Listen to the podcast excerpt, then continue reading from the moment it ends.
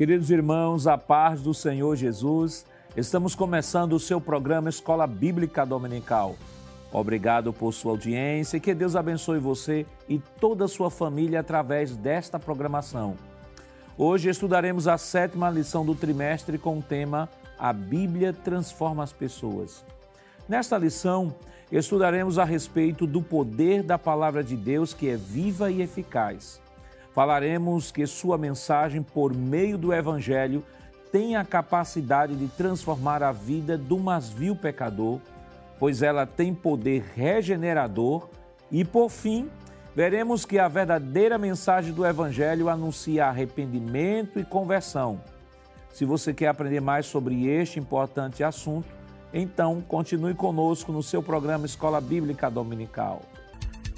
Você sabia? O termo evangelho deriva-se do grego euangelion e significa literalmente boa notícia ou boas novas. O evangelho são boas novas de perdão dos pecados, de salvação para a alma e de vida eterna em Cristo Jesus. Vejamos o que nos diz o nosso texto áureo.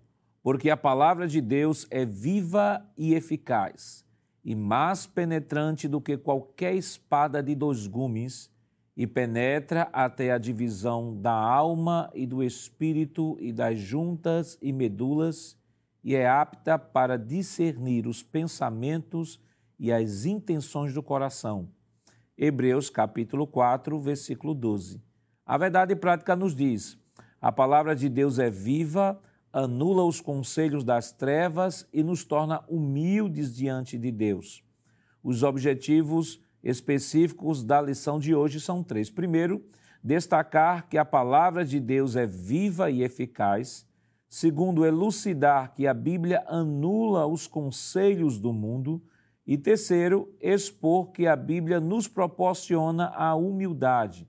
A leitura bíblica em classe para a lição de hoje está escrita em Hebreus, no capítulo 4, versículos 11 ao 13, e 2 Coríntios, capítulo 10, versículos 4 ao 6. Acompanhe conosco. Procuremos, pois, entrar naquele repouso, para que ninguém caia no mesmo exemplo de desobediência, porque a palavra de Deus é viva e eficaz, e mais penetrante do que qualquer espada alguma de dois gumes e penetra até a divisão da alma e do espírito, e das juntas e medulas, e é apta para discernir os pensamentos e intenções do coração. E não há criatura alguma encoberta diante dele, antes todas as coisas estão nuas e patentes aos olhos daquele com quem temos de tratar. Porque as armas da nossa milícia não são carnais, mas sim poderosas em Deus, para a destruição das fortalezas, destruindo os conselhos e toda a altivez que se levanta contra o conhecimento de Deus, e levando cativo todo o entendimento à obediência de Cristo, e estando prontos para vingar toda a desobediência quando for cumprida a vossa obediência. Para comentar a nossa lição hoje, contamos com a participação do presbítero irmão Stefferson. Pai do Senhor, irmão Stefferson. A paz do Senhor, pastor. É um prazer. E contamos também com a participação do auxiliar e professor, irmão Jonas Santana. Pai do Senhor, irmão Jonas. Pai do Senhor, pastor Nadir Jackson. Queridos irmãos, esta semana estamos estudando a lição de número 7, que tem como título A Bíblia Transforma as Pessoas. Né? Na lição anterior, nós estudamos a Bíblia como um, guia para a vida e naquele momento nós estudamos né, sobre a importância da sabedoria, né, que o temor ao Senhor é o como princípio da sabedoria. Aprendemos sobre a prudência e, acima de tudo, foi trabalhado a Bíblia como a fonte de sabedoria, né? a, a centralidade da Bíblia como a fonte de sabedoria e que na lição anterior, foi destacada a reverência, foi destacado o temor e foi destacado a obediência como temas tratados pelo próprio proverbista Salomão, do capítulo 1 ao capítulo 10 do livro de Provérbios, onde ele trata o tema da sabedoria.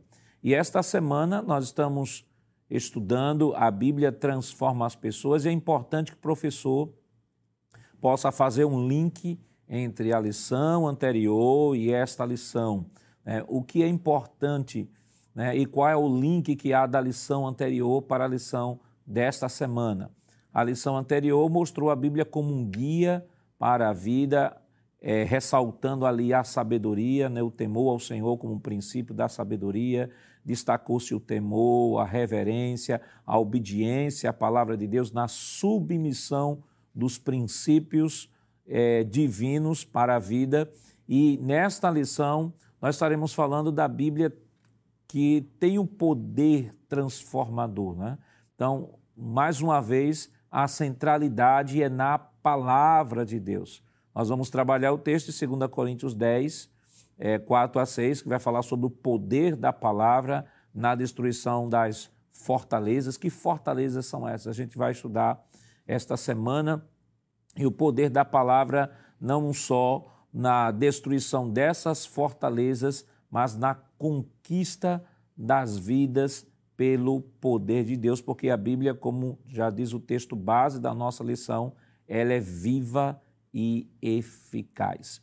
Irmão Stephenson, essa semana nós estamos estudando a Bíblia transforma as pessoas, né? Praticamente a continuidade da lição anterior. O que é que a gente já pode, de maneira preliminar, estar orientando o professor que nos acompanha nesse momento?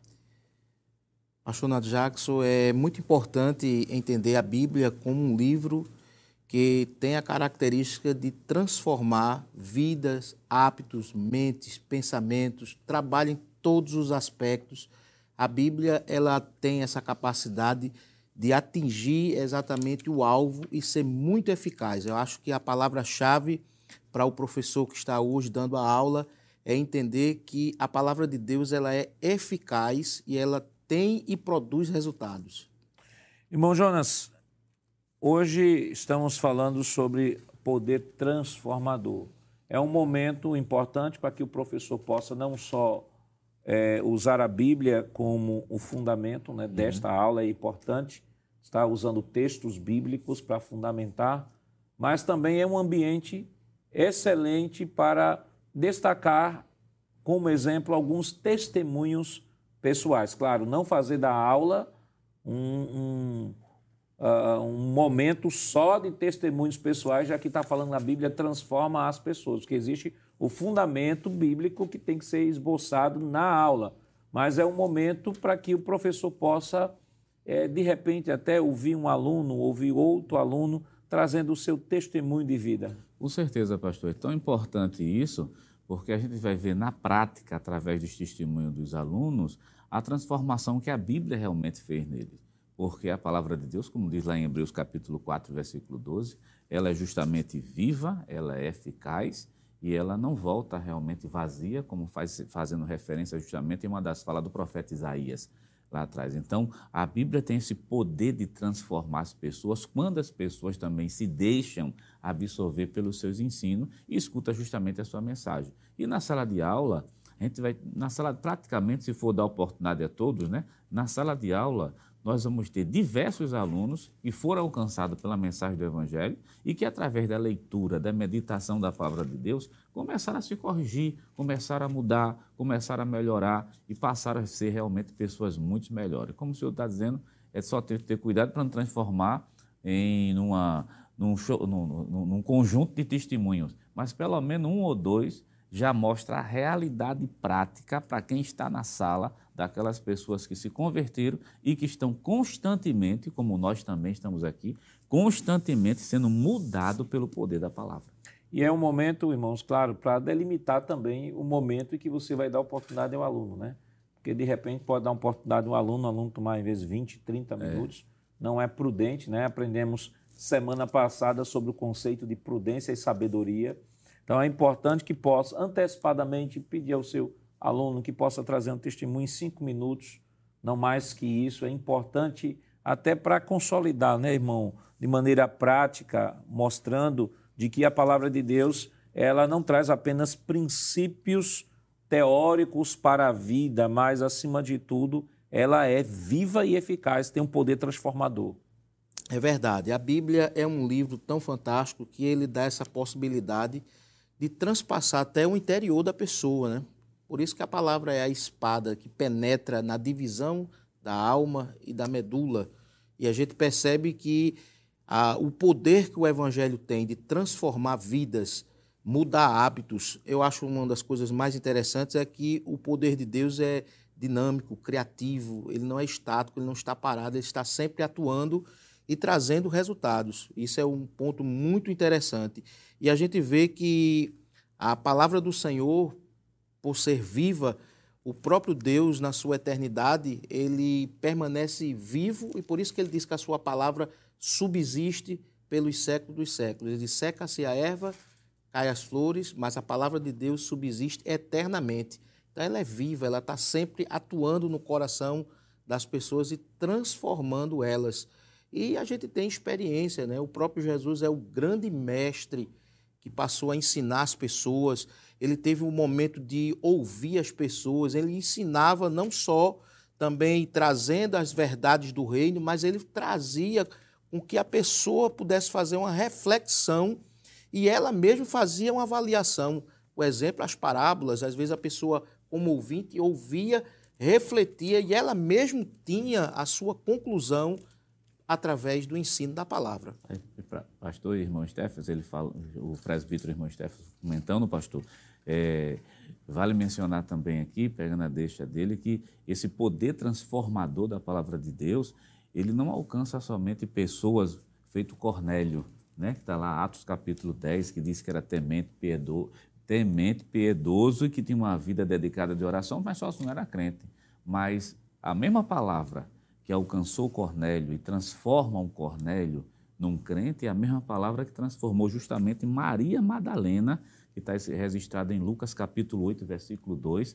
A Bíblia diz, da qual foram expulsos sete demônios. Então, a palavra transformadora transforma pessoas, seja ela de qualquer classe social, seja ela de qualquer condição espiritual, vai ser alcançada pelo poder do Evangelho. E ela quebra protocolo cultural, né? Você observa que Jesus ali naquele diálogo com a mulher samaritana, ele trouxe uma mensagem a ponto dela mesmo reconhecer ele como um grande profeta e ele exatamente tocou no epicentro da, da, da alma daquela mulher e aquela se sentiu realmente, ela mesma foi testificar diante das pessoas, convidar as pessoas para ver Jesus como um grande profeta. Então a palavra de Deus ela tem essa independente de cultura, tradição, ela vai ali e tem esse poder de transformar, mudar, regenerar, mudar a feição, transformar. E a, a, a Bíblia como a, essa característica, né, de a Bíblia como viva, né? A palavra é viva e eficaz. Esta palavra é, me fez lembrar um texto de Atos dos Apóstolos, capítulo 7, versículo 38, quando Estevão está dando ali o seu grande discurso. Veja o que é que ele diz no versículo 38. Este é o que esteve entre a congregação no deserto, com um anjo que lhe falava no monte Sinai e com nossos pais o qual recebeu as palavras de vida para nolas dar. Observe que o próprio é, Estevão vai descrever de que a palavra que foi anunciada no deserto eram palavras vivas, ou seja, eram palavras de vida. E ainda citado por Pedro, Pedro, primeira epístola de Pedro, no capítulo 1, no versículo 23, nos diz o seguinte: sendo de novo gerados, não de semente corruptível, mas da incorruptível, pela palavra de Deus, viva e que permanece para sempre. Então, irmão Jonas, é nesse aspecto em especial que a Bíblia difere de qualquer outro livro produzido em toda a história da humanidade. Porque, por exemplo, você nunca viu Ninguém tem a vida transformada porque leu a Crítica da Razão Pura de Manuel Kant. Você nunca teve ninguém que foi transformado por ter lido a Ilíada de Homero ou qualquer outra obra filosófica. Não, você nunca viu ninguém ser transformado por, por algum livro produzido por algum homem, por mais sábio ou por mais é, conhecedor neste mundo. Mas a Bíblia ela tem essa capacidade capacidade de transformar, como já foi falado aqui pelo irmão Stephenson, de quebrar o protocolo cultural e ir no âmago, né, como o próprio texto diz, ela ir na divisão da alma do espírito nas juntas e medulas, ou seja, ela tem a capacidade de penetrar e chegar onde nenhum conhecimento humano e ninguém é capaz de, de, alcançar. Pronto, um exemplo claro disso, pastor, o senhor tocou no assunto que eu acho extremamente importante e até emocionante falar, porque o senhor tocou na questão de livros que feito de Emmanuel Kant e de tantos outros filósofos, né? Dificilmente a gente encontra esses, dificilmente, né, se encontra essa literatura dentro dos presídios, né? Mas a gente encontra a Bíblia. E se essas literaturas de qualquer filósofo estiverem lá, dificilmente vai modificar a pessoa na sua natureza. Mas a Bíblia é algo impressionante. Ela entra, ela está ali, e quem lê, muitas vezes são, são marginais, é pessoas né, que cometeram determinados delitos, vão passar ali 20 anos, 30 anos, 40 anos, quanto tempo for necessário, necessário, mas é incrível que quando começam a ler as escrituras, se deixa absorver por ela, a gente consegue perceber que a Bíblia é viva, porque começa a transformar as pessoas. Então ela entra num local onde muitas literaturas não conseguem entrar. E faz, por, por, mais célebre que seja a literatura, elas podem trazer até um conhecimento acadêmico interessante, mas transformação de vida, só quem traz é a palavra de Deus. A questão dos presídios é extremamente importante. Somente observar, está falando de presídio, mas tem tanto outro segmento da sociedade que a Bíblia entrou e realmente modificou. É por isso que a gente pode ver, só pegando o versículo que o senhor leu, pastor, primeiro, é, primeira epístola de Pedro, capítulo 1, e o versículo 23, que Pedro destaca de maneira muito clara, principalmente nas últimas sentenças. Palavra de Deus, ele diz assim: viva e que permanece para sempre, quer dizer, além de ser viva, ela é justamente eterna. 1 Pedro, capítulo 1 e o versículo 23. Então, isso fica bem claro, irmão Stephenson, principalmente nesse texto né, de Hebreus 4,12, que é um, eu digo que é um texto magistral, né, que vai falar das características da palavra e que, e, que a vai diferenciar de qualquer outra obra produzida.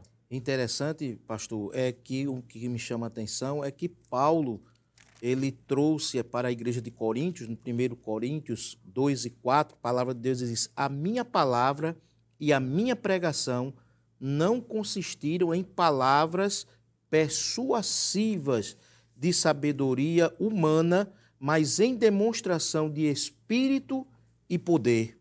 Porque o evangelho tem o poder de transformar. O ensino da palavra tem essa capacidade.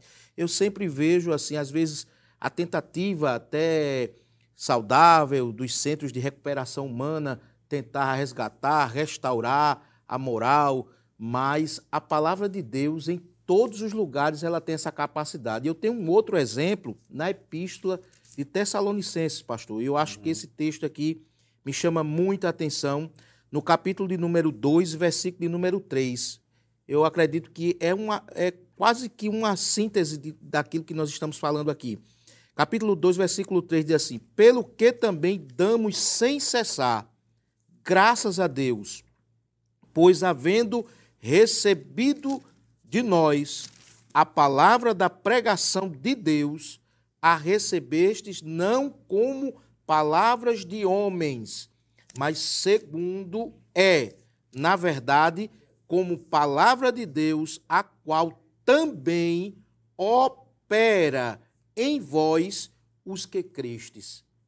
E a tradução da Bíblia Peshita, ela é a tradução da língua aramaica, ela diz que ali é o agindo de Deus, Deus agindo, operando. O texto aqui tem muita clareza, porque ele está dizendo aqui que a pregação aqui não está consistida em palavras humanas. Ela tem e age de forma eficaz no coração daquele que crê. Eu acho que é muito rico. A gente vê essa, essa coletividade. O texto também em Tessalonicenses 1,9 diz assim: E porque eles mesmos de nós a entrada que tivemos para convosco, como dos ídolos vos convertetes a Deus para servir ao Deus vivo e verdadeiro.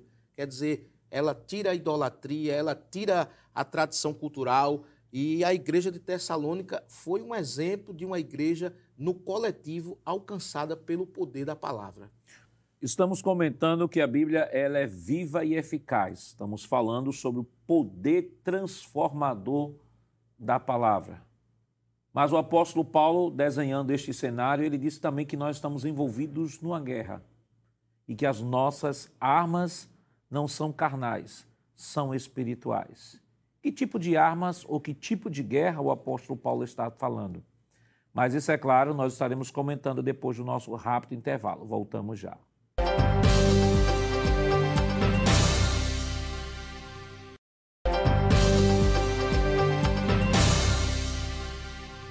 Queridos irmãos, estamos de volta em seu programa Escola Bíblica Dominical, esta semana estudando a lição de número 7, que tem como título A Bíblia Transforma as Pessoas.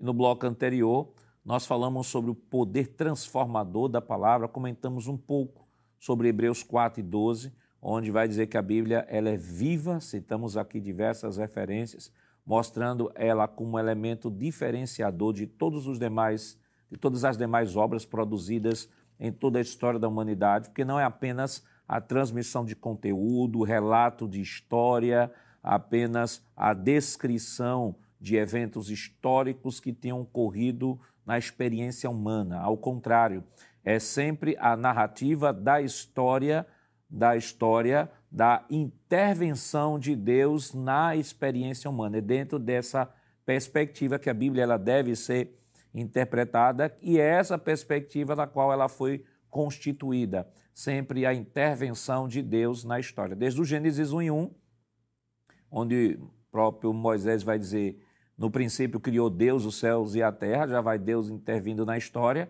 até Apocalipse 22, né, onde vai mostrar a consumação de todas as coisas. Então Deus está presente no início da história humana, Deus está presente também no final da história humana. E é dentro dessa perspectiva que a Bíblia deve ser observada e é por isso que ela é diferenciada de todas as demais, porque não é apenas a narrativa, não é apenas o livro pelo livro, ou história pela história. É a história de Deus através da experiência humana. Irmão Jonas, não tem como não falar desse poder transformador e regenerador que a palavra traz na vida de todos aqueles que tomam sua decisão, que creem, têm fé e se converte ao Senhor Jesus. É, não tem como ter evangelização sem a palavra de Deus. Viva, eficaz e que penetra até justamente a divisão da alma. O que é que a palavra de Deus realmente ela faz nesse momento? Ela destrói justamente as fortalezas. Porque a nossa batalha não é a batalha contra a carne, né? Nossa batalha é a batalha contra as forças malignas.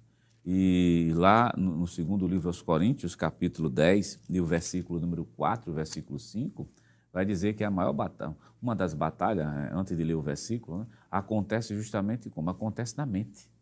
E é justamente aí que a palavra de Deus entra, para desfazer algumas fortalezas que foram armadas ali dentro.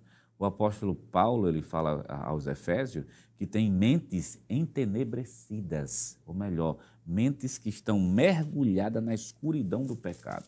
Então a palavra de Deus, por ser viva e por ser luz e por ser espada e por tantas outras características, é justamente essa palavra que chega para fazer a destruição dessas fortalezas.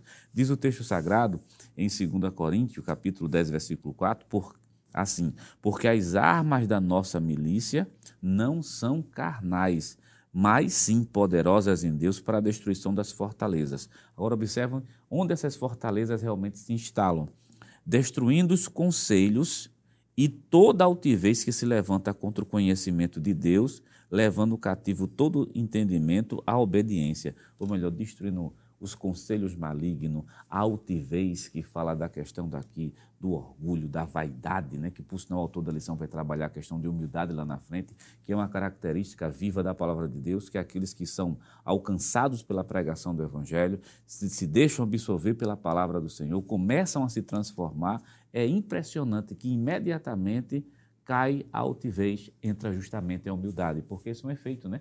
Dentre tantos efeitos, na verdade, tem um, um é desse. Então, somente respondo a sua pergunta, pastor, a questão da Bíblia como palavra viva que chega, pra, que chega até a mente do pecador, lembrando essa mente entenebrecida, onde fortalezas estão amarradas, e a Bíblia tem poder de destruir essas fortalezas e trazer toda a mente cativa aos pés de Cristo. O, o que o senhor falou, uma coisa importante, falou sobre a mente entenebrecida, é que é um ponto-chave para a compreensão desse texto de 2 de 2 Coríntios, capítulo 10, versículo 4. É, é, Efésios capítulo 4, versículo 17, é, a partir do versículo 17, Paulo vai fazer a descrição do costume dos gentios, ou seja, daqueles que não têm a Deus. Ele vai dizer, versículo 17, diz o seguinte: E digo isto e testifico no Senhor, para que não andeis. O verbo andar no contexto aqui de Efésios está falando de vida, de viver, não viver, né? não andar é não viver. É, não andeis mais como andam também os outros gentios na vaidade do seu sentido. Primeiro, vaidade do seu sentido. Agora o versículo 18. Entenebrecidos no entendimento, separados da vida de Deus pela ignorância em que há neles, pela dureza do seu coração. Veja que a dureza do seu coração vai ser mencionada a posteriori da mente entenebrecida e da ignorância que há neles, e o texto vai dizer separados por Deus. Então, a mente humana, irmão Stephenson, é o campo de atuação, é o campo de desejo de Satanás. É, nós temos aqui Paulo já dizendo que, por natureza, a mente do indivíduo que nasce, ou, ou de todo ser humano, por natureza, é uma mente entenebrecida. Paulo também vai falar lá em 2 Coríntios, capítulo 4, versículo 4. Eu vou citar aqui para depois o senhor comentar. 4 e 4 diz assim: Nos quais o Deus desse século cegou o entendimento dos incrédulos. Veja que o campo é a mente. A mente entenebrecida, Satanás cegou o entendimento dos incrédulos para que não resplandeçam a luz do evangelho. Então, o problema, na verdade, não é de coração duro é de mente bloqueada, de mente entenebrecida. Diante deste cenário que está sendo destacado por esses dois textos, o que é que a gente pode fazer? A Como gente, a gente pode lutar? A palavra de Deus é muito clara, né, professor? A gente sabe que por trás de todo esse contexto, o diabo ele está trabalhando exatamente para distorcer e fazer com que você não entenda a palavra. Por isso que ele é chamado de Abaddon, Apolion, Príncipe das Trevas, Dragão, Belzebu, Pai da Mentira, Destruidor, Antiga Serpente, Enganador. Então veja quantas é, coisas malignas estão presentes para tentar distorcer e fazer com que a pessoa não tenha compreensão do Evangelho, porque ele sempre vai tecer a mentira. Como foi que ele seduziu Eva? Quando Eva emprestou o seu ouvido para tirar dúvida com quem não tinha nenhuma credibilidade, porque ele praticamente seduziu com a mentira, com a palavra. Então ele sempre vai distorcer. Então o recurso é ter a palavra de Deus como é, bússola para poder a pessoa alcançar o seu caminho. Então, o texto lá em Efésios também eu achei muito interessante, é 4,22 aí, pastor, pegando o gancho no seu texto, hum. quando diz assim: quanto ao trato passado, vos despojeis do velho homem. Ou seja, se despojar é tirar as velhas práticas, a velha natureza, abrir a mente, conceituar as verdades, ter a mente de Cristo, a mente do Senhor. Porque na medida em que o velho homem é despojado, ele tem a mente purificada, ele passa a pensar como Cristo pensa, ele anda como Cristo andou, ele adota para si um novo estilo de vida e a palavra de Deus é o caminho, não só a palavra, também a oração. Por isso que a unidade que isso pode ter para a pessoa que está sendo beneficiada ao se aproximar da palavra, por isso santificar na verdade e a tua palavra é a verdade, porque ela vai estar liberta de todos esses conceitos e principalmente agora é como se estivesse colocando aqui o colírio nos olhos. A visão está embaçada, o colírio chegou, abriu e a pessoa está enxergando agora nitidamente as verdades do reino. Então, irmão Jonas, nós temos aí um desafio. Né? Nós temos o, o, o indivíduo na sua condição natural, mente entenebrecida, Deus desse século cegou o entendimento dos incrédulos. Nós temos também a preocupação paulina, né? que quando ele vai dizer, por exemplo, vai falar da, dessa nova natureza que temos, 2 Coríntios 5,17, ele vai dizer assim: se alguém está em Cristo, experiência, nova criatura é, as coisas velhas se passaram e isso que tudo se fez novo. Inclusive, nova mente, nova perspectiva, nova cosmovisão, novo uh, conjunto de valores, né? E ao mesmo tempo, quando ele escreve aos Romanos, capítulo 12 de Romanos, versículo 12, ele diz assim: é, Não vos conformeis com este mundo, mas transformai-vos pela renovação do vosso entendimento ou vossa mente, para que experimenteis qual seja a boa, perfeita e agradável vontade de Deus. Então, mesmo sendo nascido de novo, é possível que a nossa mente, a antiga natureza, continue lá dentro, continua brigando com a nova natureza, trazendo toda espécie de pensamentos da antiga natureza para dominar a nossa vida, porque quem dominar a nossa mente domina a nossa vida. O que dominar a nossa mente está dirigindo toda a nossa vida. Mas o apóstolo Paulo também, eu estou citando o texto para o senhor comentar, o apóstolo Paulo também fala em, em Filipenses 4 e 8, diz assim: Quanto ao mais, irmãos, tudo que é verdadeiro, tudo que é honesto, tudo que é justo, tudo que é puro, tudo que é amável, tudo que é de boa fama, se alguma virtude, se algum louvor, nisso pensai. Outra tradução disso nisso estejam ocupados os vossos pensamentos.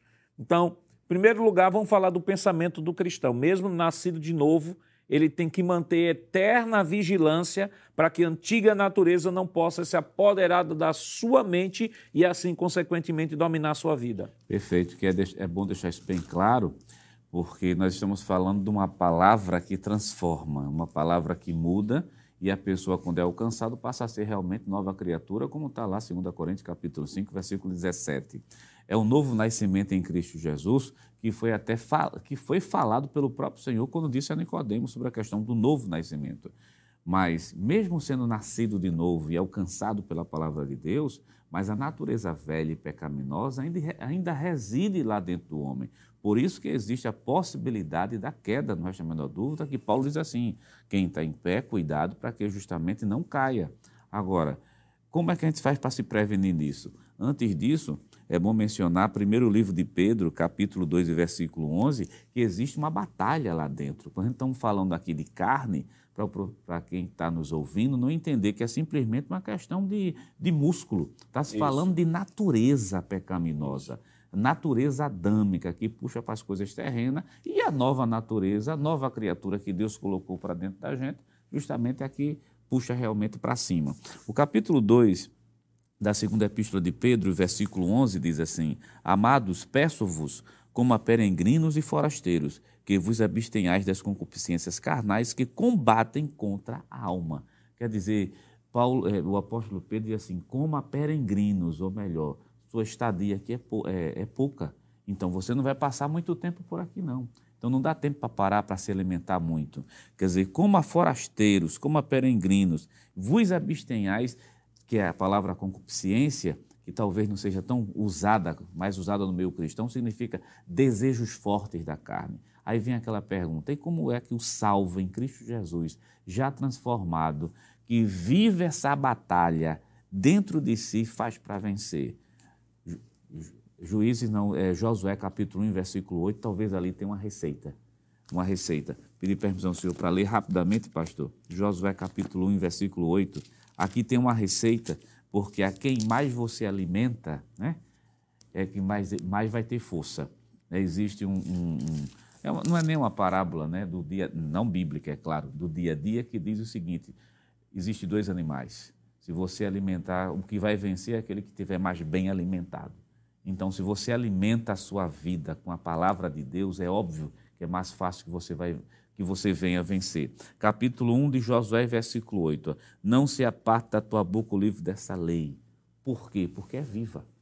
Antes medita nela de dia e de noite. Veja que não ficou espaço para nada, é durante o dia e durante a noite. Agora, por que essa preocupação? É essa natureza velha que está lá dentro. Ele pode ter pode ter 12 anos, pode ter 30, pode ter 90, 100 anos, mas a natureza está ali dentro e puxando para as coisas terrenas. E tenha cuidado de fazer conforme tudo quanto nele está escrito, porque então, porque então farás prosperar o teu caminho e prudentemente te conduzirás. Então, como é que se vence essa guerra? Leitura, leitura, meditação e oração e vida de consagração. E quando falamos nessa guerra, irmão por exemplo, o texto lá de 2 Coríntios 10, 4 diz: Porque as nossas armas, que as nossas armas, versículo anterior, versículo 3, porque andando na carne não militamos segundo a carne. Então ele já fala aí da existência de uma batalha, não militamos segundo a carne. Segundo, porque as nossas porque as armas da nossa milícia, versículo 4, não são carnais, mas sim poderosas em Deus para a destruição das fortalezas. Que fortalezas são essas que o texto menciona, irmão? É interessante, ministro, a gente observar que alguém pode até pensar que o adversário, teoricamente, seja desorganizado, mas existe uma orquestração, existe uma classificação em que, nesse contexto, as fortalezas são exatamente os locais onde ele vai estabelecer domínios. E aí a palavra de Deus, ela vai exatamente destruir, ela vai minar, é como o uriete de Deus, ela vai chegar ali e vai abrir aquelas portas e vai dar abrangência e crescimento ao evangelho, mas com a pregação do evangelho, por isso que não é com palavras persuasivas de sabedoria, não é com palavras bonitas de oratória, com riqueza de vocabulário, não nada disso. A gente vai ver que a palavra de Deus ela vai exatamente destruir essas fortalezas e aonde a palavra de Deus chega, ela traz paz. Eu me lembro de um detalhe de uma determinada comunidade aqui no Recife que estava passando um momento muito difícil e era muitas pessoas estavam ali é, morrendo naquela localidade, passando muita dificuldade. E aí começou a se fazer um trabalho ali, uma pregação do evangelho e as irmãs do ciclo da oração orando e de repente estagnou, acabou. E aí ainda abriram um trabalho e aquele local passou a ser um ponto pacífico, ou seja, destruiu praticamente onde havia ali uma fortaleza e a gente sabe que Paulo ele no contexto histórico ele vivenciou muitas fortalezas, ele viu muitos grandes exércitos bem montados por trás, mas o nosso Deus é poderoso, que ele tem condições e através da sua palavra ele atinge o objetivo. Eu acho que esse é o ponto. O texto interessante que eu estava dando uma lida é como que pudesse derrubar a parede, o contexto, o significado é derrubar a parede e colocar abaixo aquela estrutura. É o significado que o texto está tentando traduzir e aí, colocando abaixo aquela estrutura, o evangelho alcança êxodo, entendeu? Porque ele vai desestruturando toda a articulação que o adversário faz dentro dessa visão. Paulo tinha as suas batalhas no seu século, né, no primeiro século. Que fortalezas nós podemos descrever no presente contexto em que estamos vivendo? Quais as fortalezas contemporâneas que têm se levantado contra, a, contra Deus e o Evangelho? Mas isso é claro, nós estaremos comentando depois do nosso rápido intervalo. Voltamos já.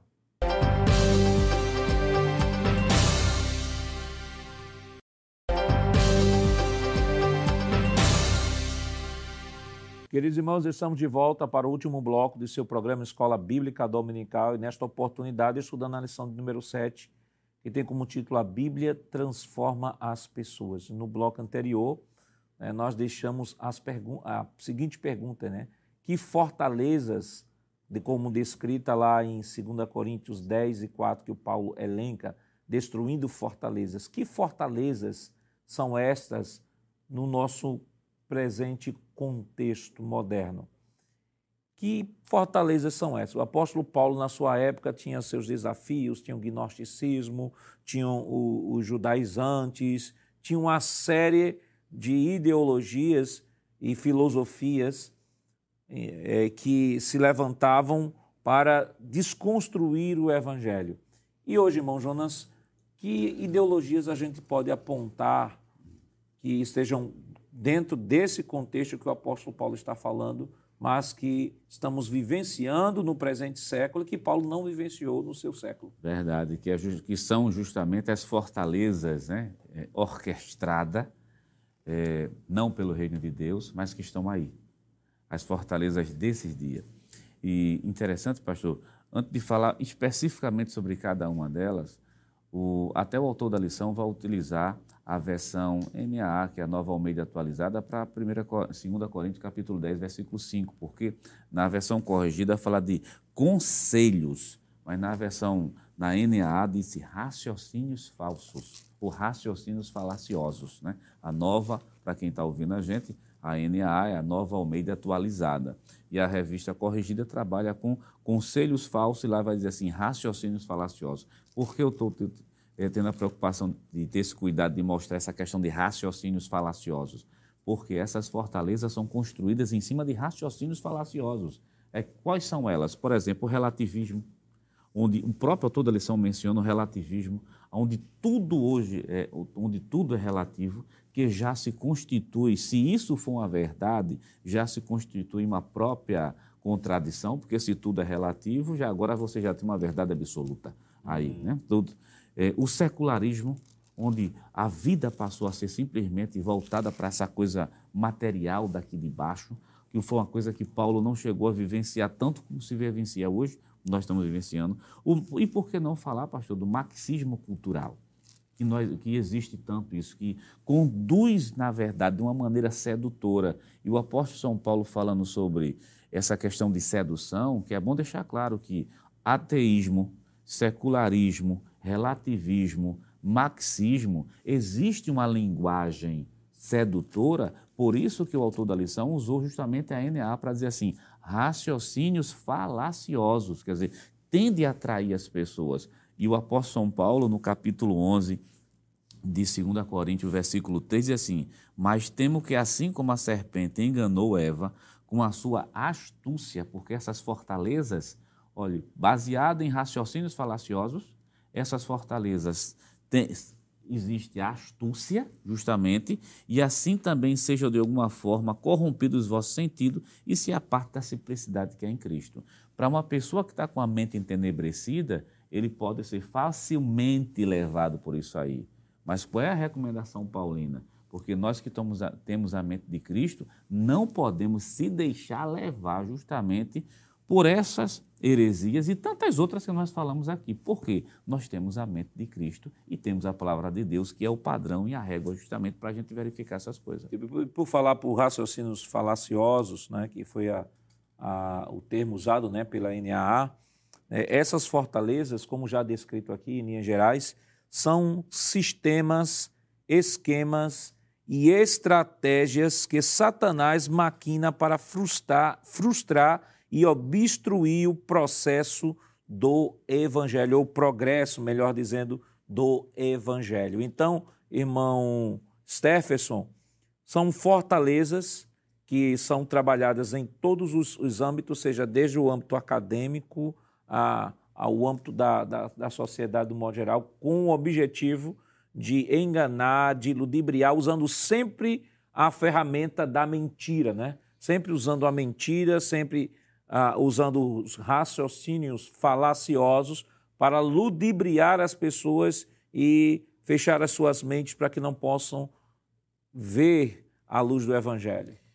É, Pastor Nado Jackson, eu acho um texto muito interessante. Foi uma recomendação do apóstolo Paulo, no capítulo 6, versículo número 20 da sua primeira epístola, quando ele diz assim: Ó Timóteo, guarda o bom depósito que te foi confiado, tendo horror aos clamores vãos e os profanos e as, as oposições da falsamente chamada ciência.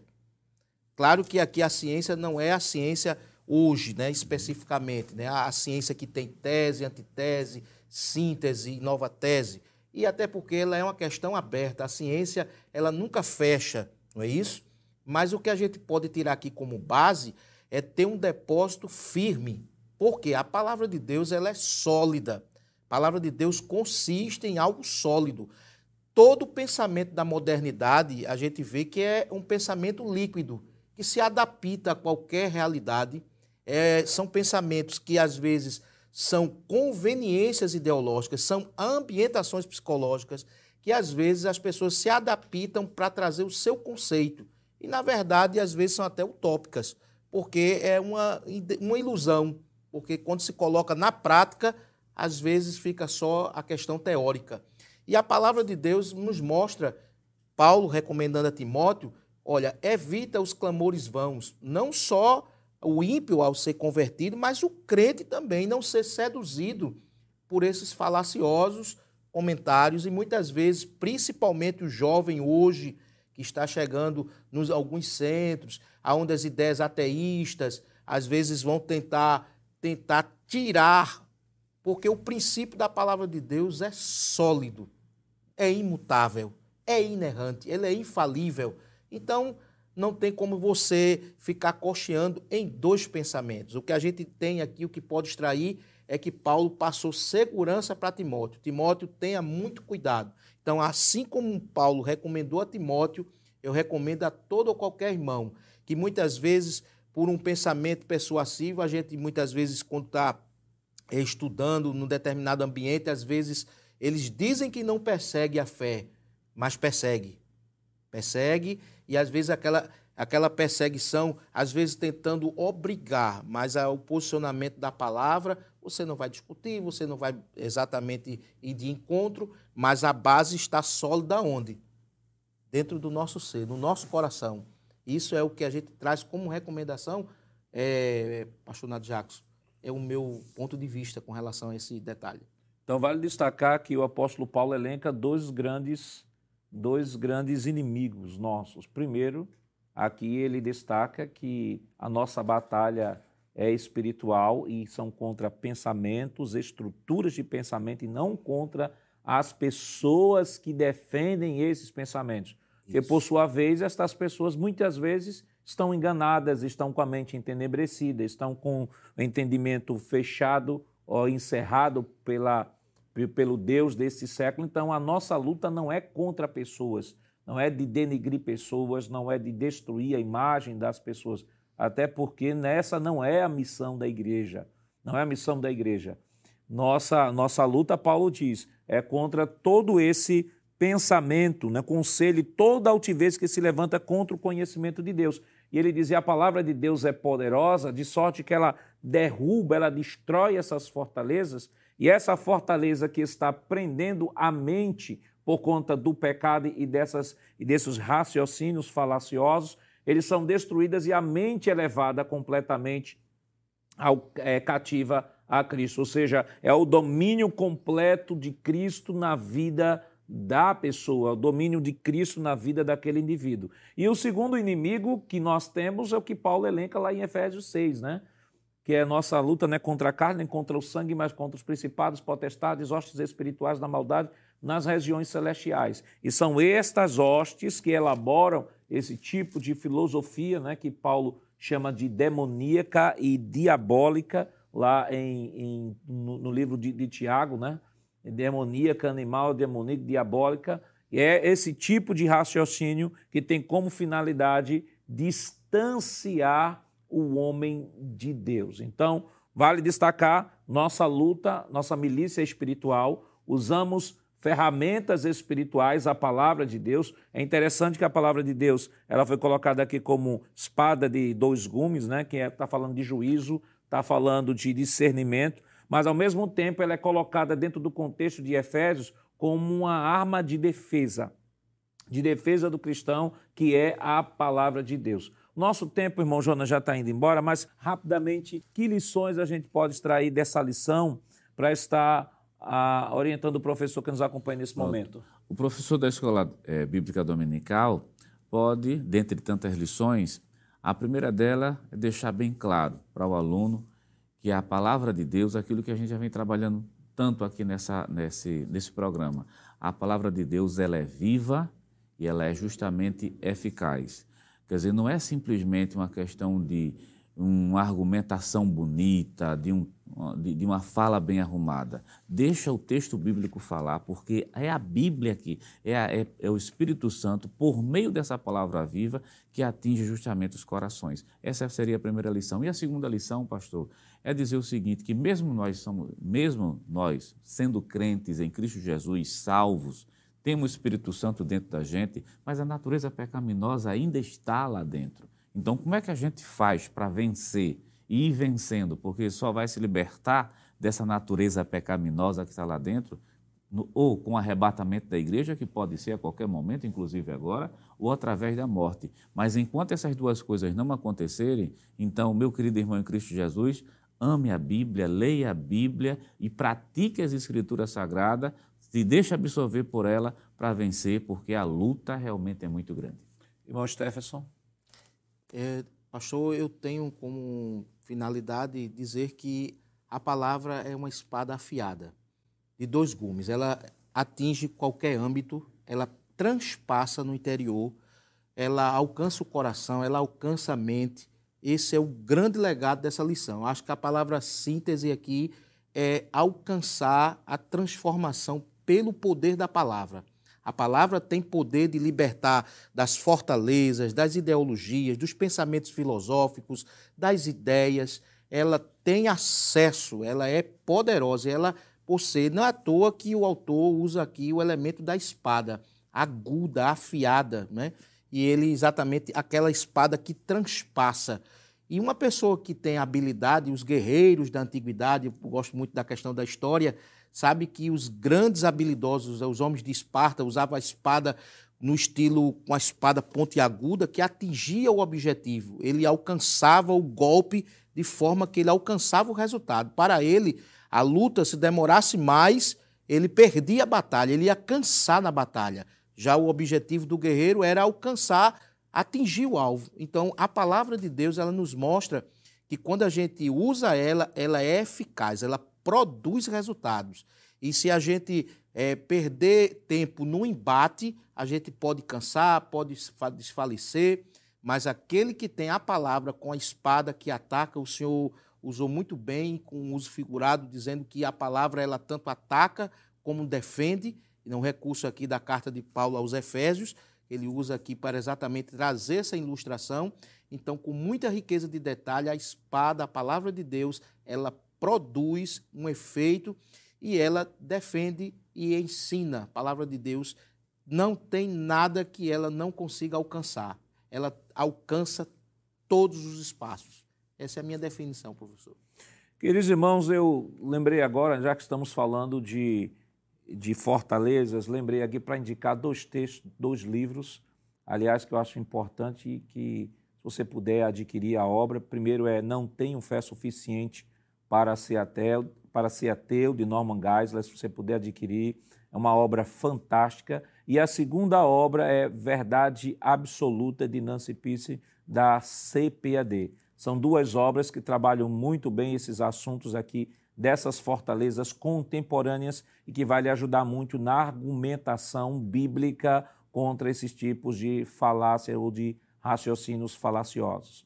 Prezado professor, uma das maiores proezas da palavra de Deus é a sua capacidade transformadora. Os críticos da Bíblia podem não acreditar que ela seja inspirada, inerrante e infalível, mas jamais poderão negar sua capacidade regeneradora. Que Deus continue lhe abençoando em nome de Jesus.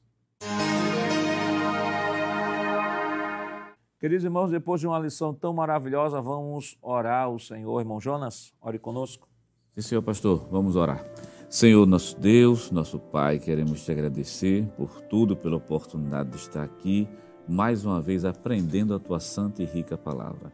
Traz uma bênção especial nesse momento e pedimos ao pastor presidente José Alves, a todo o ministério da igreja, também a superintendência e a todo o professor, aquele que vai ministrar essa lição, instrumentaliza teus servos, usa como verdadeiros instrumentos vivos na tua santa mão. Abençoa cada aluno, abençoa cada, cada telespectador, ajuda da força, da graça, que o Espírito Santo possa estar falando aos corações e nos aperfeiçoando, nos faz chegar mais perto de Ti. Te pedimos e te rogamos isso no nome santo, justo e poderoso de Jesus. Amém. Chegamos ao final de mais um programa. Hoje estudamos que a Bíblia transforma as pessoas. Na próxima semana, veremos a oitava lição com o tema A Lei e os Evangelhos revelam Jesus. E esperamos contar mais uma vez com sua honrosa audiência.